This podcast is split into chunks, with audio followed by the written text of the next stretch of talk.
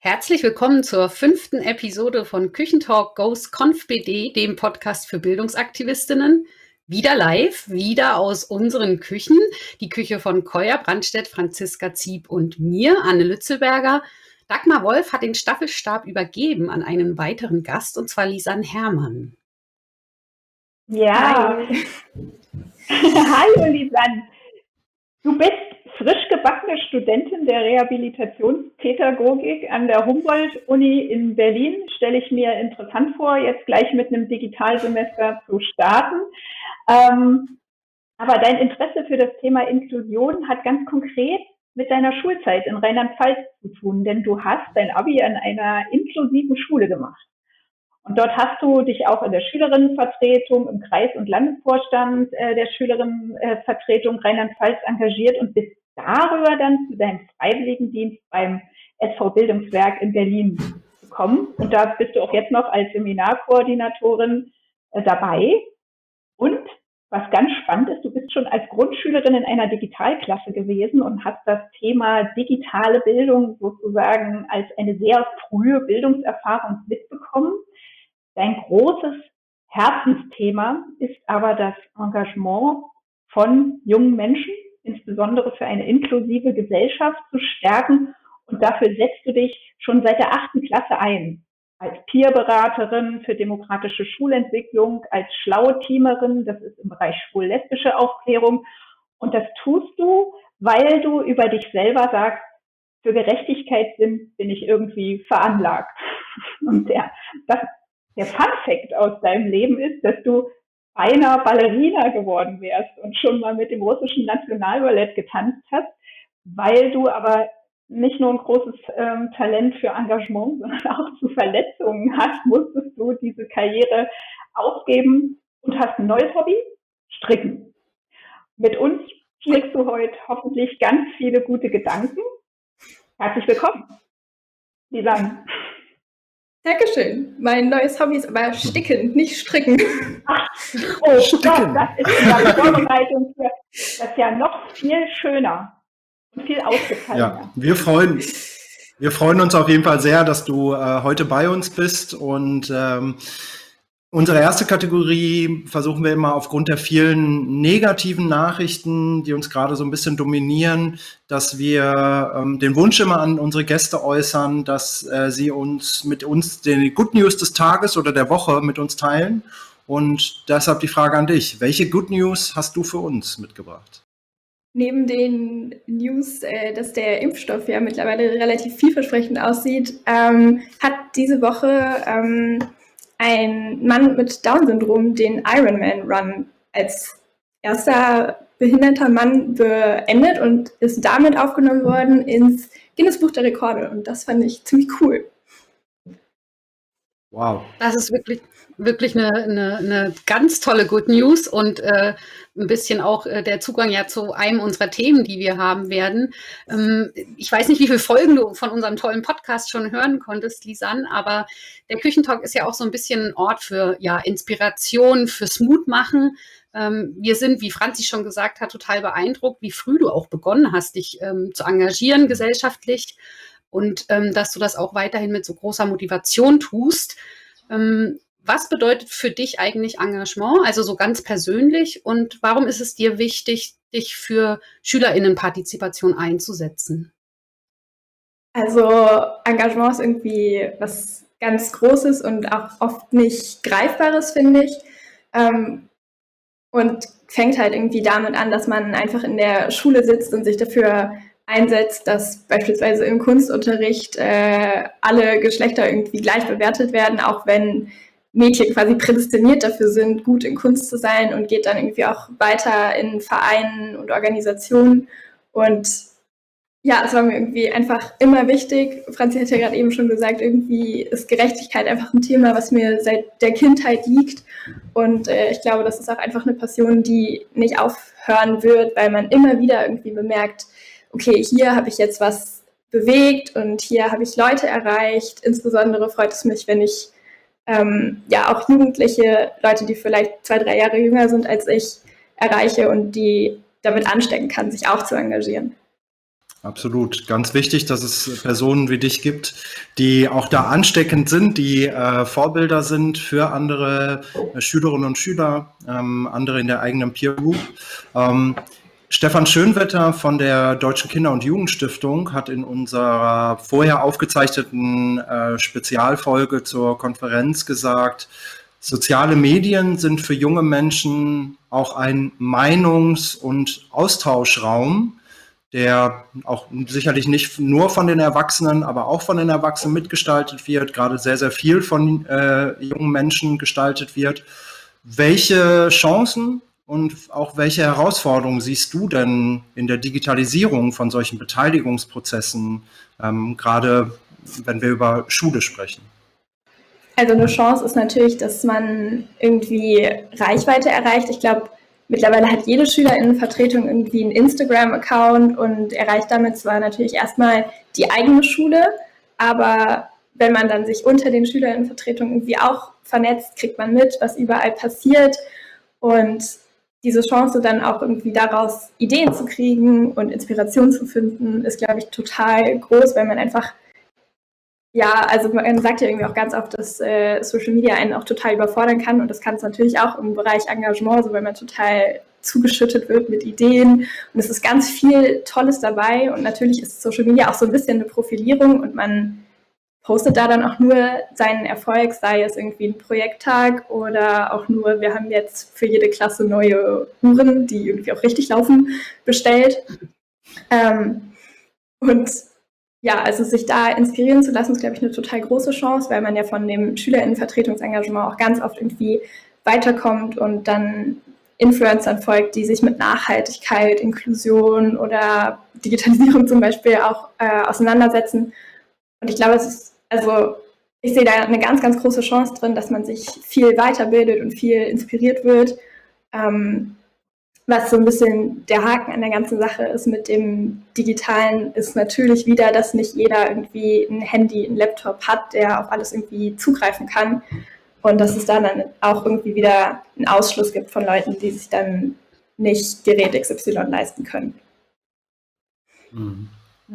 Das heißt, das Thema Bildungsgerechtigkeit siehst du als Herausforderung in dem Bereich. Ähm, und hast du auch Ideen, wie man das vielleicht, also nicht nur das Thema, sondern auch wie man sozusagen das noch mehr in die Breite tragen kann, dass ähm, das noch mehr als Chance vielleicht gesehen wird? Ähm, hast du das aus deiner eigenen Praxis, weil du gerade berichtet hast, dass man dann vielleicht Influencerinnen für bestimmte Bereiche folgt?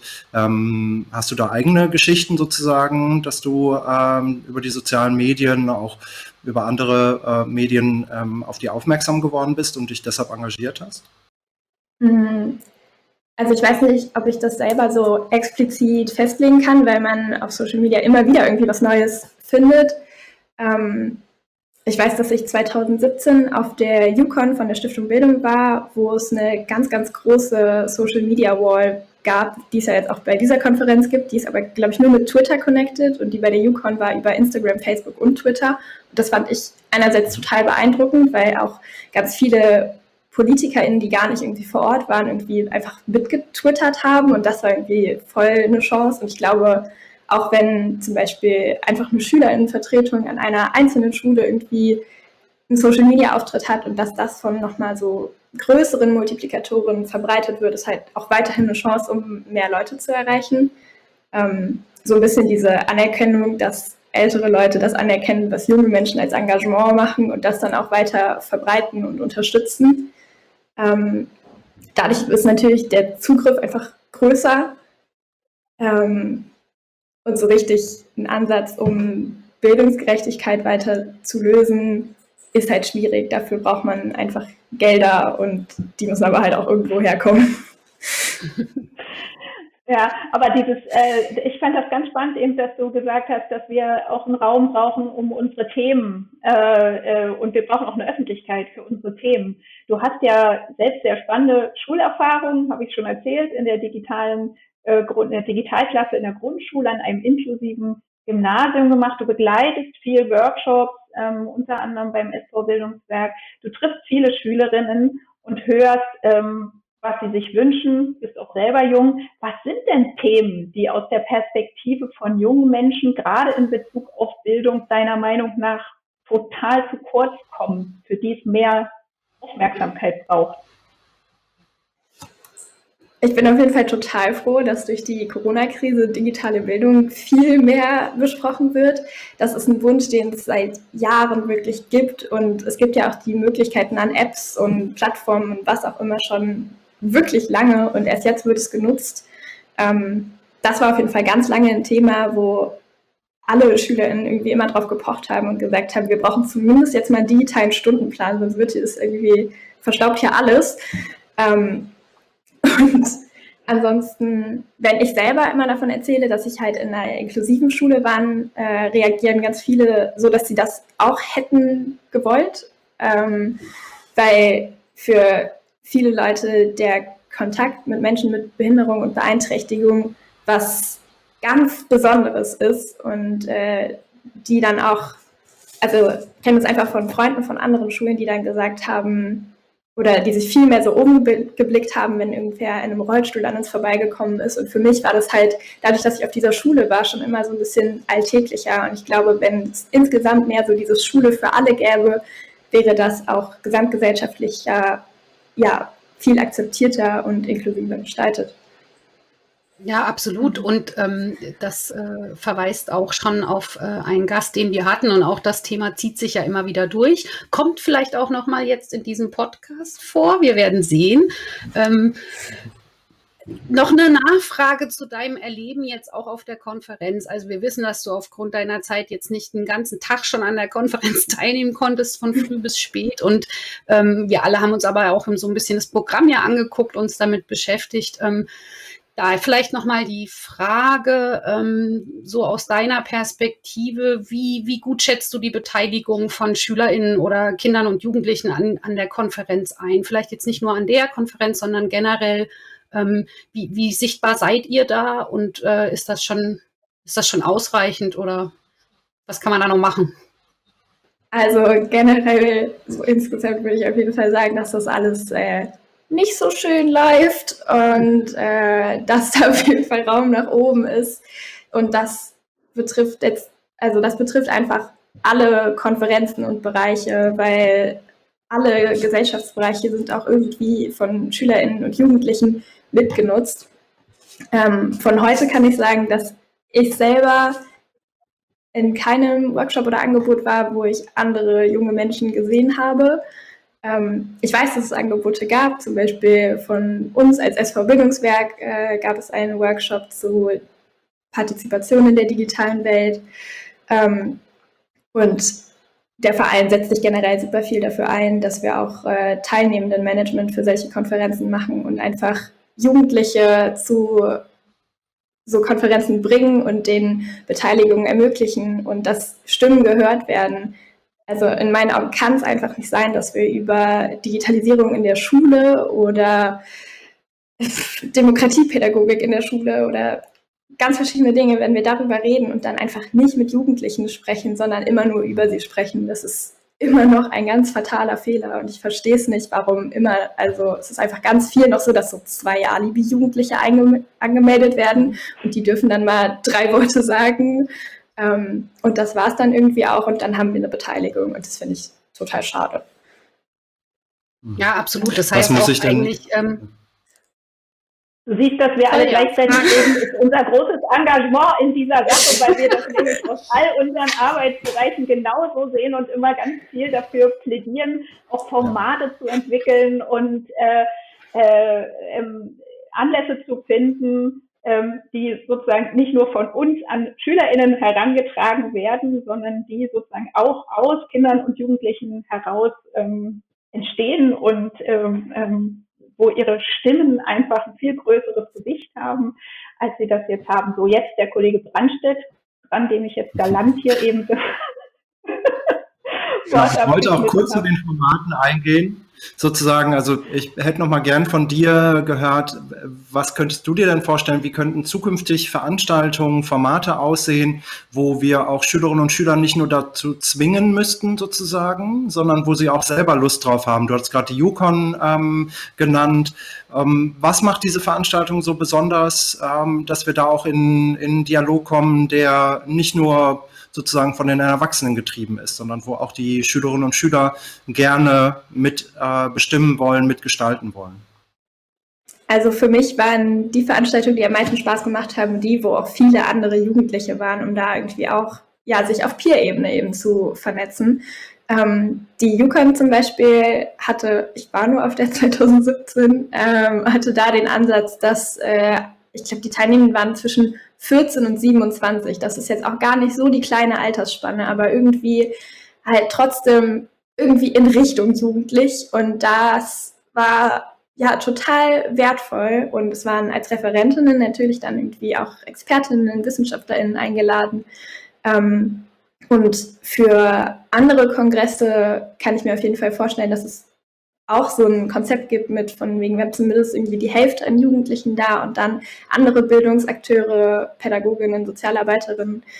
Ähm, und dass man da aber auch als Workshop-Angebote beispielsweise Dinge macht, in denen Vernetzung stattfindet und nicht dieses dann, ja, wir haben jetzt den Workshop hier für die Schülerinnen und dann haben wir noch einen Expertinnen-Workshop für die Erwachsenen. So, dann fühlt man sich auf jeden Fall auch nicht wertgeschätzt. Ähm, und es ist ja wichtig, dass man in den Austausch kommt, weil Jugendliche haben irgendwie Bedürfnisse, die dann halt auch an Lehrkräfte ähm, kommuniziert werden sollten und nicht irgendwie in dem Schülerinnen-Workshop bleiben und dann wird vielleicht da mal ein Plakat als Ergebnis ausgestellt. Mhm. Das heißt also auf jeden Fall kein äh, Track parallel bei der nächsten ConfBD 2021, sondern integriert und wirklich in Austauschformate irgendwie kommen. Das können wir uns alle mal ins, ins Hausaufgabenheft notieren und auch ja. ein, ein Hinweis an unsere Freundinnen vom, vom Forum. Ja. Ähm, wir fordern die Quote. Ja. Genau, die Quote. Also so wie man vor ein paar Jahren immer noch gesagt hat, auf den Podien müssen mindestens 50 Prozent Frauen sitzen, sollten bitteschön bei jedem Workshop und jedem Angebot äh, SchülerInnen äh, nicht nur beteiligt sein, sondern vor allen Dingen auch gestalten und eben in den echten Austausch kommen. Also das könnte man auch im Küchentalk mal, ähm, ne? Da ja. haben wir noch. ich finde, wir sind schon ziemlich, wir sind schon ganz schön gut, Anne. Ne? Also wir haben äh, hauptsächlich Frauen diesmal im Küchentalk aus äh, Conf BD. Wir haben ähm, Schülerinnen, hätten noch mehr sein können jetzt, aber ähm, das ähm, finde ich erstmal schon mal okay. Lebenslanges Lernen ist das Stichwort, liebe Freundinnen und Freunde. Mhm. Ähm, jetzt mal weg von der Konferenz und hin zu einem nicht nur Hobby, sondern einer Leidenschaft von uns, nämlich das Loben und das Feedback geben und die Wertschätzung für andere. Ähm, wir haben die Lobhudelei im Küchentalk. Lisanne, ähm, welche zivilgesellschaftliche Initiative willst du denn heute loben? Wer verdient auf jeden Fall eine Erwähnung und warum? Und zuerst das bei mir äh, Fragt den Staat. Das ist ein Projekt von der Open Knowledge Foundation. Und das ist eine Plattform, in der man ja, Staat und Regierung quasi mal anhauen kann, so was ist eure Meinung dazu? Und ich finde das ein total cooles Projekt, weil da immer wieder einerseits total coole Fragen gestellt werden, wo ich gerne irgendwie selber durchklicke und äh, lese, was dann da die Antworten von den Fraktionen waren. Und andererseits ist äh, ziemlich barrierearm. Man kann wirklich in drei Klicks da seine Frage stellen und kriegt dann eine Antwort und das äh, ja, geht eigentlich relativ schnell und ziemlich, ziemlich cool. Mhm. Hast du das außerhalb jetzt des, des, Schulkontexts und der Klasse sozusagen kennengelernt oder ist das auch etwas, was du in der Schule kennengelernt hast und ähm, wie würdest du das zum Beispiel jetzt einer Lehrkraft, die jetzt gerade zuhört, ähm, empfehlen einzusetzen? Ich kenne es tatsächlich selber aus meinem äh, Soziounterricht beziehungsweise Politik, das heißt ja überall anders.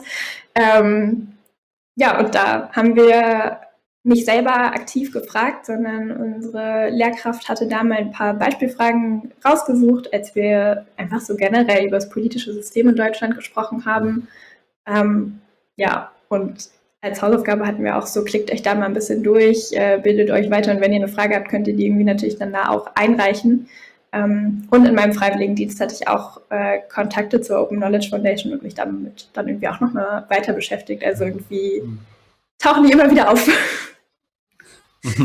Das heißt, ein großes Lob an die Open Knowledge Foundation. Ähm, das kann ich nur bestätigen oder wir alle drei können das nur bestätigen. Tolle weitere Projekte haben sie auch im Petto. Also ähm, danke da für das Lob. Ähm, schon mal stellvertretend für die Open Knowledge Foundation. Und ja, nutzt, fragt den Staat, äh, geht mit den Schülerinnen und Schülern oder auch mit euren eigenen Kindern mal auf die Website und äh, nutzt das, äh, stellt Fragen. Ähm, nur so kommen wir weiter.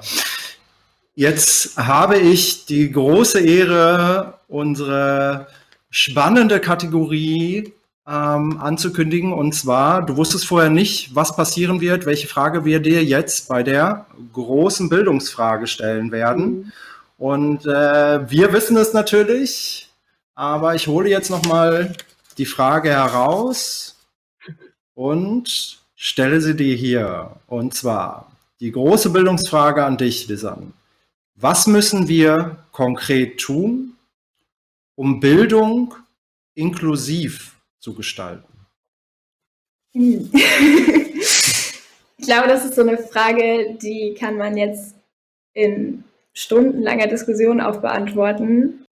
Es gibt ganz viele Dinge, an denen wir ansetzen müssen. Aber ich glaube, das, was mir am wichtigsten ist, ist dieser Ansatz Schule für alle und dabei auch mit Fokus auf dem Peer Learning, weil ich glaube, dass man einfach ganz viel voneinander lernen kann, egal aus welchem Kontext man kommt, äh, ob es jetzt auf körperliche Behinderungen ähm, abzielt oder ja auch einfach einen anderen, eine andere Herkunft, eine andere Kultur insgesamt. Also Inklusion ist ja sehr, sehr groß gefasst und unsere Gesellschaft ist einfach ja also normalerweise ist ja eigentlich sehr bunt, aber in der Schule gibt es einfach super viel Trennung und das würde ich mir wünschen, dass das nicht mehr so ist. Ähm, natürlich müssen dafür irgendwie neue Methodiken entwickelt werden, aber ich weiß aus eigener Erfahrung, dass es gar nicht so schwierig ist, mit jemandem zu lernen, der blind ist. Kannst du uns da ein Beispiel berichten?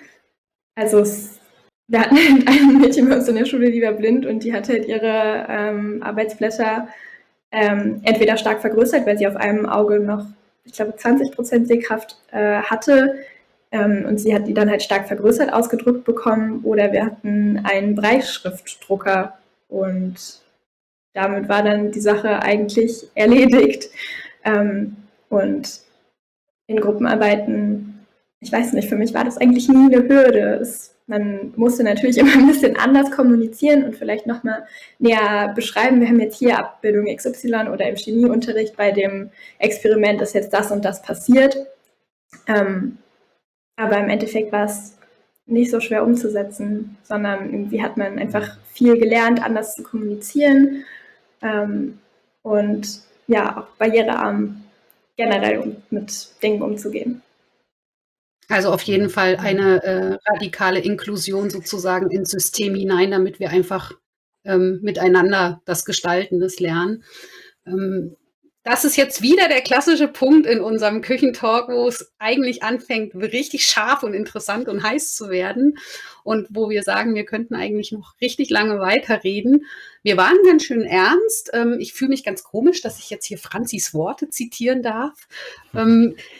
Lisanne, vielen Dank für dieses tolle Gespräch mit dir. Für uns war es ja das zweite Mal live und äh, die Aufregung ist immer noch da und äh, das hat ganz großen Spaß gemacht und wir würden das gerne an anderer Stelle auch fortsetzen. Ich danke euch. ja, jetzt, äh, wir haben ja jetzt noch ein bisschen Zeit, ne? Ähm, äh, mhm. das ist jetzt der erste Konferenztag, der zu Ende geht und ich bin jetzt schon doch ein bisschen traurig, dass wir uns kein Glas Wein hier hingestellt haben, weil wir uns das in diesem professionellen Kontext gar nicht getraut haben. Denn ähm, das ist ja doch der Moment zu sagen, äh, was für eine äh, tolle, toller erster Tag. Es hat äh, wirklich alles auch super geklappt. Es gab ein paar Huckeligkeiten mit der Technik, aber ähm, alles, was ich mitbekommen habe, war wirklich begeistertes Feedback. Ähm, Und wir hoffen natürlich, ihr hattet ganz viele inspirierende Begegnungen und Erfahrungen. Und wir freuen uns natürlich auch von euch im virtuellen Raum ähm, noch mit euch dort weiter zu reden. Ihr hört und ihr seht uns morgen früh um 10 Uhr im Gespräch mit Veronika Schönstein, die auch das Thema inklusive Bildung, glaube ich, nochmal ganz stark machen wird. Was machen wir denn jetzt? Jetzt haben wir noch fünf Minuten. Jetzt könnten wir mal Zuschauerinnen dazu schalten. Ne? Das wäre jetzt toll. Ja, das wäre jetzt Wenn grandios. wir so richtig ins, ins, Gespräch kommen würden. Das wünschen wir uns. Ja, vielleicht hat Lisanne auch noch eine Frage an uns oder auch vielleicht nochmal ein Feedback an die Teilnehmenden, äh, die jetzt hier noch mit dabei sind live. So spontan. spontan ist gerade ja nicht so meine Sache. Eine flammende Rede. Das ist jetzt der Raum ja. dafür. Du hast ja schon so schön gesagt vorhin, ne? dass du eigentlich äh, wirklich gesagt hast, da ist noch sehr viel Luft nach oben bei der, bei der Beteiligung und auch bei der Formatentwicklung. Gibt es noch irgendwas, was du uns mitgeben willst? So, vielleicht eine Sache noch. Ähm, ich finde, dass so Regelschulen generell relativ voller Barrieren stecken und äh, also selbst wenn irgendwie ein Mitschüler dann ein gebrochenes Bein hatte, war das auf einmal voll das Problem, dass diese Person dann überhaupt an Schule teilnehmen konnte. Und ich finde, das ist halt auch ultra das Unding, dass, ja, also das ist ja nur eine temporäre Beeinträchtigung und dass es da irgendwie auch schon so viele Hürden gibt, weil bis vor kurzem es einfach keine Möglichkeit gab, sich irgendwie zum Beispiel auch digital dazu zu schalten oder dass es eine digitale Lernplattform war, wo Unterrichtsinhalte hochgeladen werden können. Und ich hoffe, dass dieses mit der Digitalisierung, die ja auch zur Inklusion irgendwie beiträgt, beibehalten wird, auch wenn wir jetzt in einem halben Jahr oder wie auch immer äh, in den Regelbetrieb übergehen.